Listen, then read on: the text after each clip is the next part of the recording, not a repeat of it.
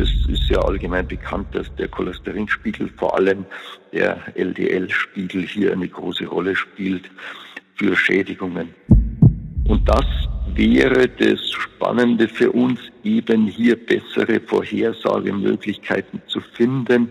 Wer ist durch seinen Plaque, eben durch ein komplettes, dann nicht mehr ausheilendes Aufreißen von einem akuten Gefäßverschluss bedroht und wer nicht. Impuls. Impuls. Wissen für Ihre Gesundheit. Wir sprechen mit Herzspezialisten und Herzpatienten locker und lehrreich über das zentrale Organ, unser Herz. Denn Ihre Gesundheit ist uns eine Herzensangelegenheit.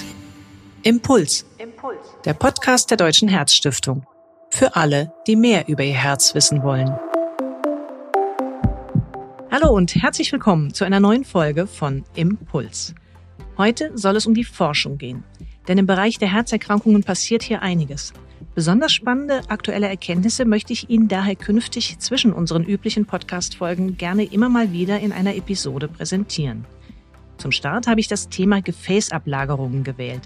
Denn dieser krankmachende Prozess in unseren Gefäßen ist eine wesentliche Ursache für viele Herzerkrankungen. Was genau passiert hier in unseren Gefäßen bei einer sogenannten Arteriosklerose? Warum leiden einige Menschen mehr darunter als andere? Und wie könnten die neuen Forschungserkenntnisse Herzpatienten in Zukunft helfen? Darüber spreche ich nun mit Professor Armin Welz. Hallo, Professor Welz. Ich begrüße Sie ganz herzlich am Telefon. Hallo, ich freue mich, dass ich mithelfen kann, Licht ins Dunkel der Arteriosklerose zu bringen. Professor Armin Welz ist Herzchirurg und war lange Zeit an der Universitätsklinik Bonn aktiv. Aktuell ist er Vorsitzende des wissenschaftlichen Beirats der Deutschen Stiftung für Herzforschung. Diese sorgt als Tochterorganisation der Deutschen Herzstiftung für eine intensive Förderung der Herz-Kreislauf-Forschung und sie lenkt ihre Gelder dorthin, wo Forschung sonst kaum finanziell unterstützt wird, nämlich zu patientennahen Fragestellungen. Mein Name ist Ruth Ney, ich bin Medizinredakteurin bei der Herzstiftung. Professor Welz, wenn ich so das Wort Gefäßablagerung höre, dann habe ich oft das Bild eines alten Rohres vor Augen, in dem sich mit der Zeit Rost und Schmutz festgesetzt haben. Kann man das so in etwa vergleichen mit unseren Herzgefäßen?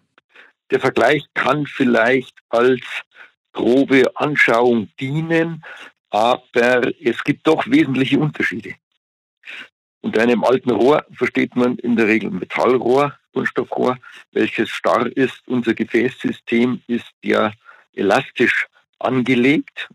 Mhm. Es ist nicht nur elastisch, sondern es weist auch die Fähigkeit auf, seine Weite zu ändern. Dies wiederum reguliert über Botenstoffe, die die Gefäßwand selbst produziert. Mhm. Dann ist die Alterung des Rohrs natürlich, der Name sagt es schon, durch Alterungsprozesse bedingt. Alter ist sicherlich ein Risikofaktor für die Atherosklerose, aber nicht der alleinige, denn wir kennen ja auch hochbetagte Patientinnen und Patienten, Menschen, die frei von Arteriosklerose sind. Und zum Dritten sind die Ablagerungen typisch für Arteriosklerose plackartig. Das heißt fleckförmig. Sie beziehen sich nicht auf die gesamte Oberfläche des Gefäßrohrs, sondern nur einzige Gebiete. Und da sind wiederum bevorzugt Gefäßabgänge, Kurven im Gefäßsystem, vorgegebene Engstellen. Mhm. Es ist ja jetzt schon ein paar Mal der Begriff Arteriosklerose auch gefallen. Es gibt aber ebenso den Begriff Atherosklerose. Vielleicht noch mal ganz kurz zur Begriffserklärung für unsere Zuhörer. Was ist denn da der Unterschied? Ist das das Gleiche? Man darf die Begriffe nicht synonym, also gleich verwenden. Arteriosklerose ist der Oberbegriff für alle degenerativen Gefäßerkrankungen. Da spielen auch Autoimmunerkrankungen, Arteriosklerose, äh, Mönckenbergsche Mediaverkalkung unter anderem eine Rolle, während Atherosklerose sich auf Lipidanhäufungen im Gefäßsystem konzentriert oder spezialisiert, möchte ich sagen. Das heißt, der Gefäßprozess wird zum einem größeren Teil auch durch Fettsubstanzen mit beeinflusst. Mhm. Allerdings ist die Atherosklerose der größte Anteil an den Arteriosklerose-Erkrankungen und ist die Erkrankung, über die wir dann eigentlich reden. Mhm. Wie kann ich mir das überhaupt vorstellen? Normalerweise ist ja die Gefäßinnenwand ganz glatt. Wieso kann trotzdem da etwas hängen bleiben? Da gibt es zum einen die bereits in den 70er Jahren entwickelte Response to Injury Hypothese, also Antwort auf eine Gefäßverletzung. Vielleicht muss man da etwas weiter ausholen. Äh, die arteriellen Gefäße bestehen aus drei Wandschichten. Die Innenwand, die sogenannte Intima, bestehend aus der Endothelschicht, also einer dichten Zellschicht, einer glatten Zellschicht, wie Sie schon sagten, die die gesamte Gefäßinnenwand auskleidet, äh, bindegewebigen Strukturen unterhalb dieser Gefäßendothelschicht, dann die sogenannte Media, die im Wesentlichen eine Muskelschicht beinhaltet, wie vorher schon angesprochen, eben die Möglichkeit, dass das Gefäß sich in seinem Durchmesser ja, den hämodynamischen Bedingungen anpasst und dann noch Bindegewebstrukturen, die Adventitia, die das Gefäß in die anatomische Umgebung mit einbetten. Nun, die Antwort auf Schädigung ist, man geht davon aus, dass die Endothelschicht verletzt wird, dadurch Entzündungszellen im Bereich des strömenden Blutskontakt zur dahinterliegenden Schicht bekommen, dadurch aktiviert werden, in die Gefäßwand eindringen, Fettsubstanzen aufnehmen, sich umwandeln in sogenannte Schaumzellen und dadurch weitere Entzündungsprozesse auslösen, die dann auf die Media übergreifen. Mhm. Da ist sicher viel Wahres daran und man wird diese Hypothese nicht komplett aufgeben, aber später konnte dann doch auch gezeigt werden, dass ein Übermaß an Lipidsubstanzen, Cholesterin vor allem in Form des LDL, des Low-Density-Proteins, vor allem wenn es oxidiert, chemisch verändert wird, alleine in der Lage ist, äh, Makrophagen zu aktivieren, dass sie eben in die Gefäßwand eindringen und dann den gleichen pathophysiologischen Prozess auslösen, den ich zuvor geschildert habe. Inzwischen wird es aber noch komplizierter, denn wir wissen, dass Autoimmunprozesse, nervale Prozesse ebenso in diese Prozesse, also in diese pathophysiologischen Abläufe mit eingreifen können. Mhm. Das heißt, die glatte Gefäßwand ist verletzungsanfällig, sie ist aber auch durch ja, veränderte Fett, Bestandteile aus dem Blut und das ist ja allgemein bekannt, dass der Cholesterinspiegel, vor allem der LDL-Spiegel hier eine große Rolle spielt für Schädigungen. Mhm. Und ist es denn bei allen Patienten gleich, wie sich diese fetthaltigen Ablagerungen dann zusammensetzen? Nee, da wissen wir aufgrund neuerer Untersuchungstechniken inzwischen, dass eben schon äh, bedeutende Unterschiede bestehen, vor allem in der vereingeweblichen Zusammensetzung. Bei allen ist es im Wesentlichen gleich. Es sind Lipidsubstanzen, Cholesterin, Fettsäuren, andere zuckerhaltige Eiweiß, Proteoglykane, dann Entzündungszellen, glatte Muskelzellen, Bindegewebszellen und Calciumsalze, Calciumphosphat, Calciumcarbonat, die sich in diesen Plaques, also in diesen atherosklerotischen, fleckförmigen Veränderungen äh, finden. Mhm. Bei diesen, all diesen neuen Erkenntnissen spricht man auch von einer neuen Plaque-Hypothese. Was genau ist daran neu? Nun, wir sind ganz früher davon ausgegangen, dass die Verengung alleine die Ursache für die äh, klinischen, für die krankmachenden Folgen sind, auf die wir noch zu sprechen kommen werden. Bekannt ist inzwischen auch schon seit längerem, dass dem nicht so ist, sondern dass diese Plaques aufbrechen können, dann Substanzen freisetzen, die das Gefäß von sich verschließen oder nach dem Aufbrechen Blutblättchen anlocken, möchte ich jetzt mal sagen, mhm. die sich dann schlagartig in Form eines Propfes auflagern und das Gefäß komplett verschließen. Ja. Inzwischen wissen wir aber, dass das nicht immer in dieser möchte man sagen, katastrophalen Strenge ablaufen muss, sondern es können kleinere Plaque-Erosionen, wie wir das nennen, der Deckel bricht auf, mhm. es lagern sich dünnere Schichten von Blutblättchen und Entzündungszellen an und er heilt wieder. Mhm. Wenn man dann diese Plaques untersucht, dann findet man das Bild eines geschichteten Plaques. Das mhm. heißt, man findet diese inneren Bestandteile, Schaumzellen, Fett, Kalk, darüber eine dünne Bindegewebsschicht, dann wieder Fett, Schaumzellen, wieder eine Bindegewebsschicht, Entzündungszellen und so weiter. Das heißt, man kann darauf schließen, dass bei manchen Patienten das weniger dramatisch verläuft und wieder abheilt. Mhm. Das heißt, es gibt also Plaques, die verletzlicher sind, also schneller aufreißen, aufplatzen und manche, die nur so ganz leicht kaputt gehen. Exakt, so könnte man das nennen. Und das wäre das Spannende für uns, eben hier bessere Vorhersagemöglichkeiten zu finden.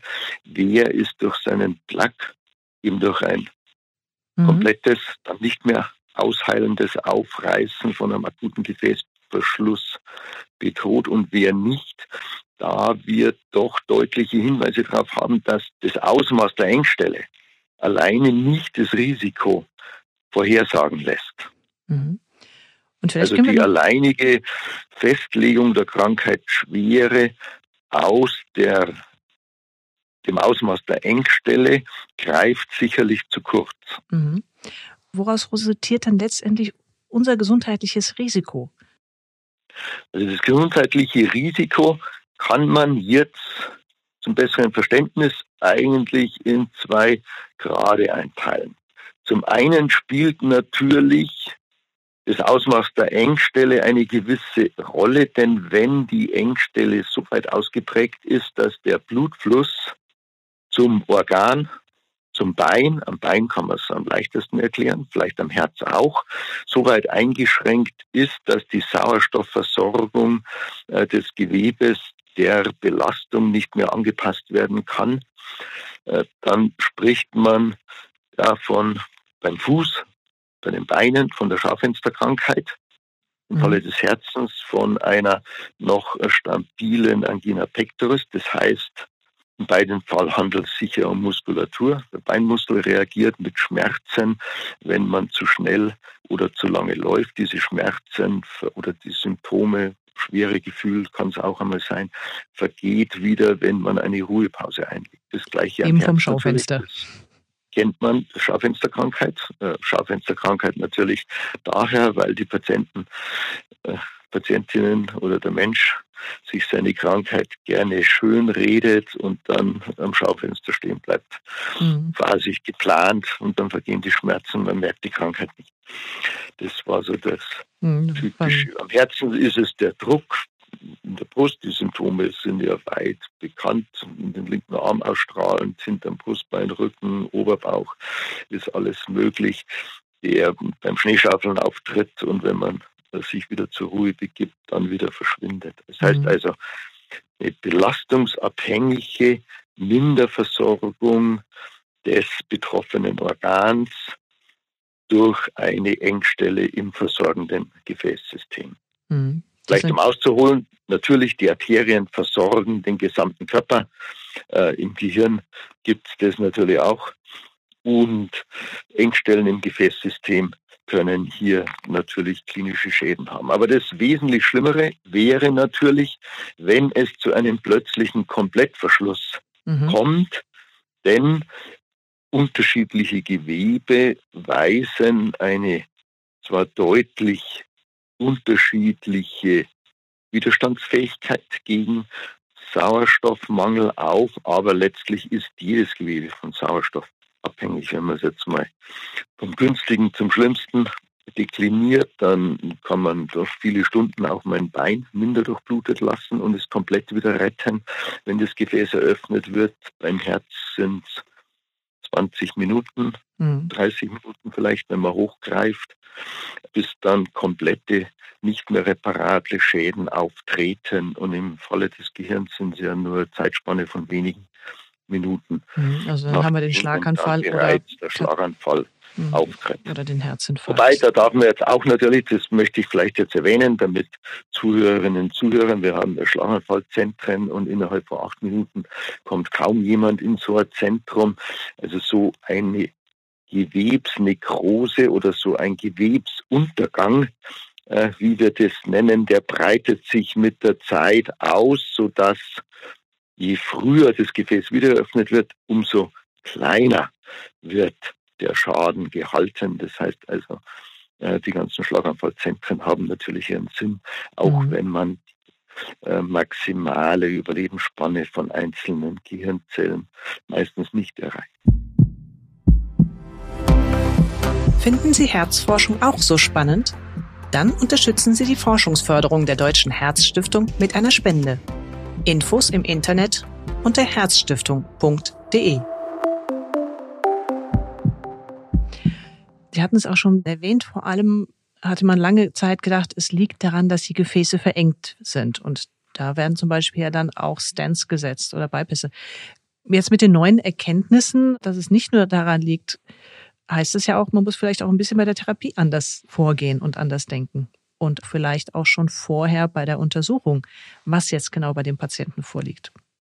Das sind wichtige Punkte, die Sie da angeführt haben, die aber natürlich auch schon in der Zeit der Entwicklung von Stents und Bypasschirurgie mit angedacht und beforscht wurden.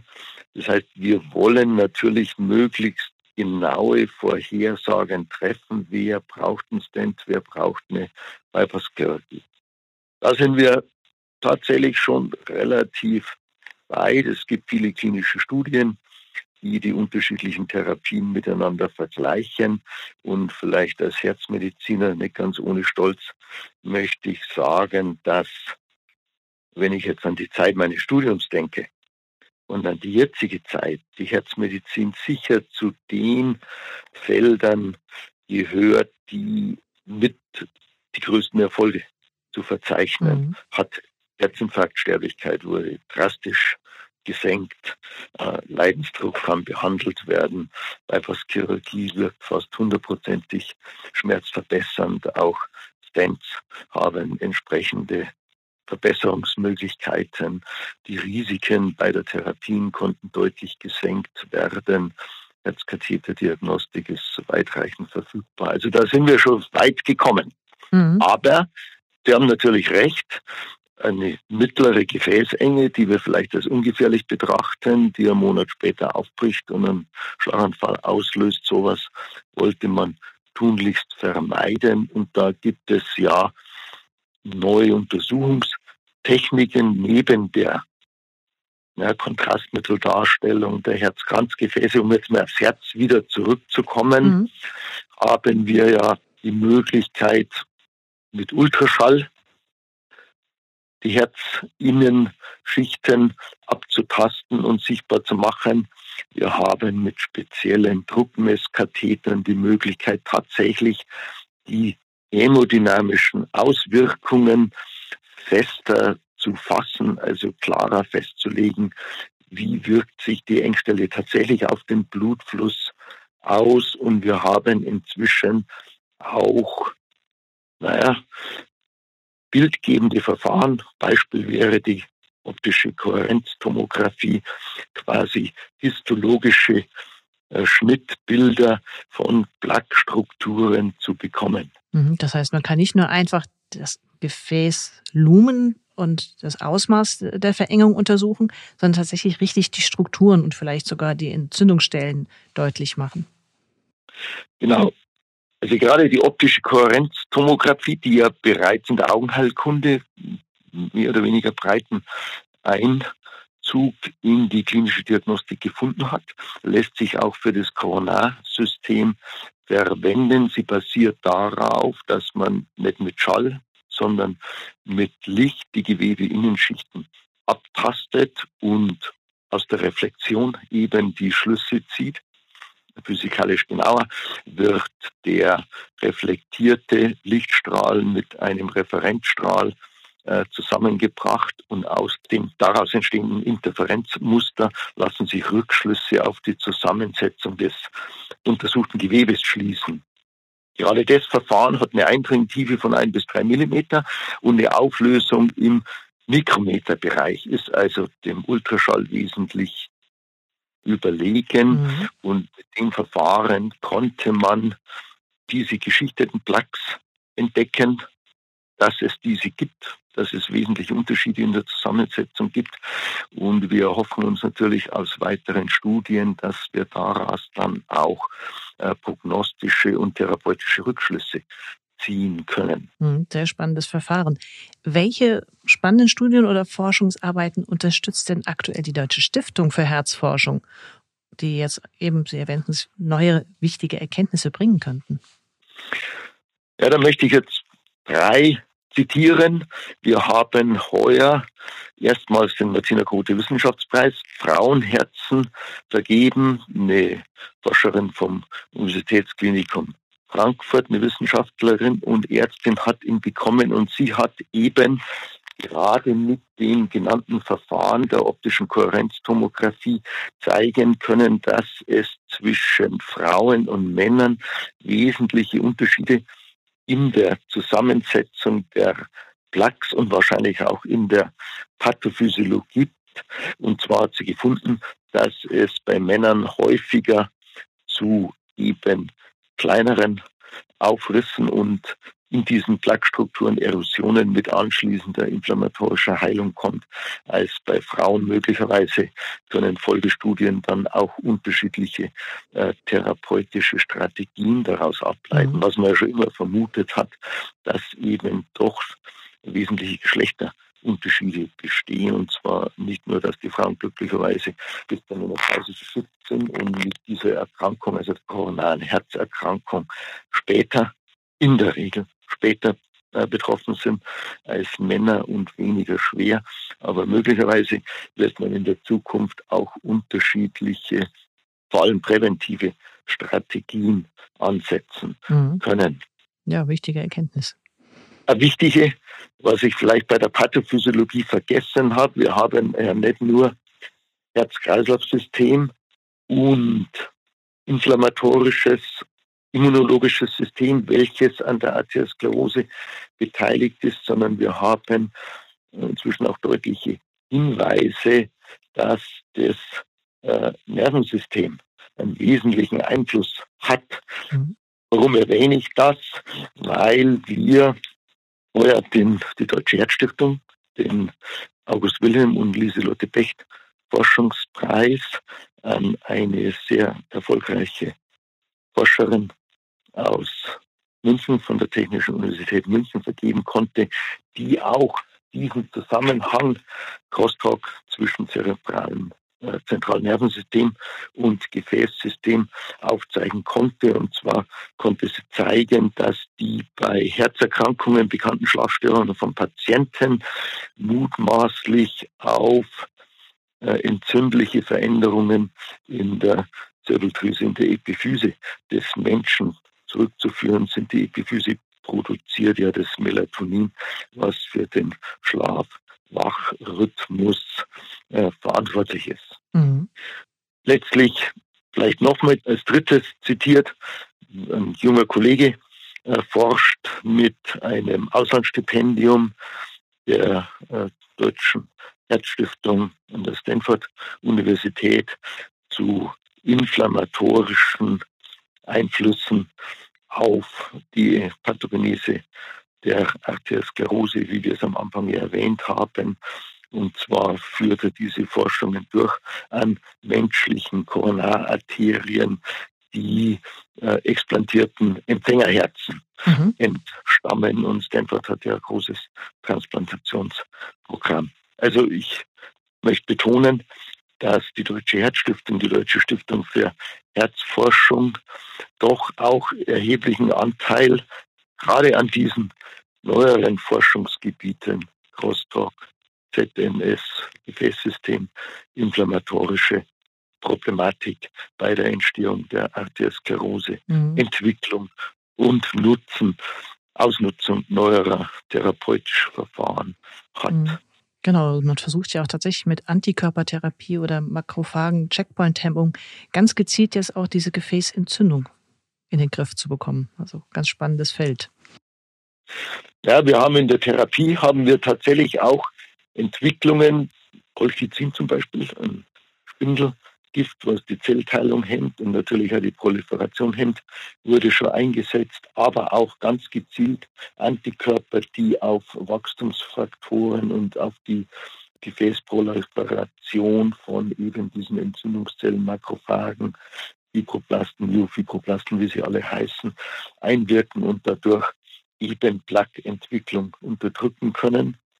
Aber auch auf dem klassischen Gebiet der Cholesterinsenkung äh, gibt es natürlich Fortschritte, vielleicht wäre die Hemmung mit Small Interferon RNAs, also Ribonukleinsäure zu nennen. Es gibt ja die Erkenntnis, dass die RNA-DNA nicht nur genetische Information speichert, weitergibt und dann in Eiweißsynthese umsetzt, sondern dass kleinere RNA-Partikel auch regulierend auf diesen Prozess einwirken und eine RNA, Small Interfering RNA, konnte gefunden werden, die PCSK9 Proteinkonvertase, Subtilisin, Kexin, Typ 9, wie wir das nennen, vielleicht etwas jetzt zu weit ausgeholt, die letztlich ein Enzym hemmt, was dafür verantwortlich ist, dass LDL-Rezeptoren an der Leberzelloberfläche weniger ausgeprägt werden und diese LDL-Rezeptoren sind für die Aufnahme von Cholesterin aus dem Blut mhm. verantwortlich. Und wenn da weniger da sind, gibt es mehr Cholesterin im Blut.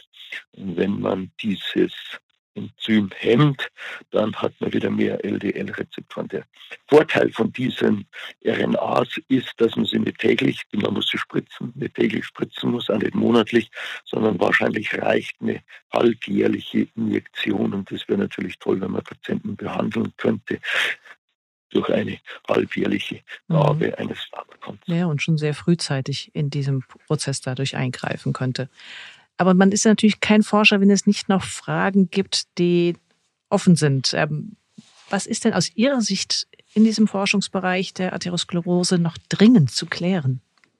Also das Dringendste zu klären ist, was ja auch jetzt im Interviewverlauf schon mehrmals angeklungen ist, dass man die Prognose im CT, im Herzkatheter dargestellter Plaques für die Zukunft des einzelnen Patienten, also die Vorhersagekraft, deutlich erhöhen kann. Und wenn man natürlich weit in die Zukunft wünscht, dass man rechtzeitig verhindert, dass es überhaupt so weit kommt. Mhm. Das heißt, Forschung an den Risikofaktoren und diese Forschung auf den auf die einzelne Patientin, den einzelnen Patienten natürlich runterbrechen. Inzwischen, momentan sprechen wir ja immer in Prozentzahlen.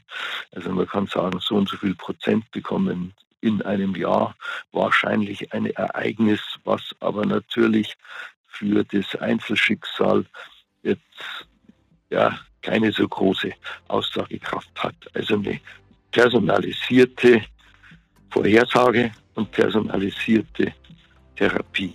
Der Weg wird sicher noch eine gewisse Strecke sein, aber das wäre die Zukunftsvision. Hm, spannende Aussichten. Vielen Dank, Professor Wells, für diesen Einblick in die Erforschung unserer Gefäßablagerung und wie es dort weitergehen könnte. Sehr gerne. Was können wir als Impuls mitnehmen? Die Herzinfarktgefahr durch Ablagerung, die geht nicht allein von einer Verengung der Gefäße und damit einer Minderversorgung mit Sauerstoff aus. Vielmehr kommt es auf die Ablagerung an sich an, wie viel davon vorhanden ist und welche Prozesse sich darin abspielen. Denn offenbar sorgt ein sehr komplexes Wechselspiel des Gefäßsystems mit unserem Immunsystem und dem Nervensystem für die gefährlichen kardialen Folgeerscheinungen. Gut, dass sich hier in der Wissenschaft und Forschung so viel bewegt, denn damit könnte künftig viel zielgerichteter etwas gegen das Entstehen der Arteriosklerose ausgerichtet werden. Näheres über verschiedene geförderte Forschungsprojekte können Sie übrigens auch auf der Website der Deutschen Herzstiftung nachlesen unter www.herzstiftung.de. Für heute sage ich, bleiben Sie gesund und ich freue mich, wenn Sie auch beim nächsten Impuls-Podcast wieder zuhören.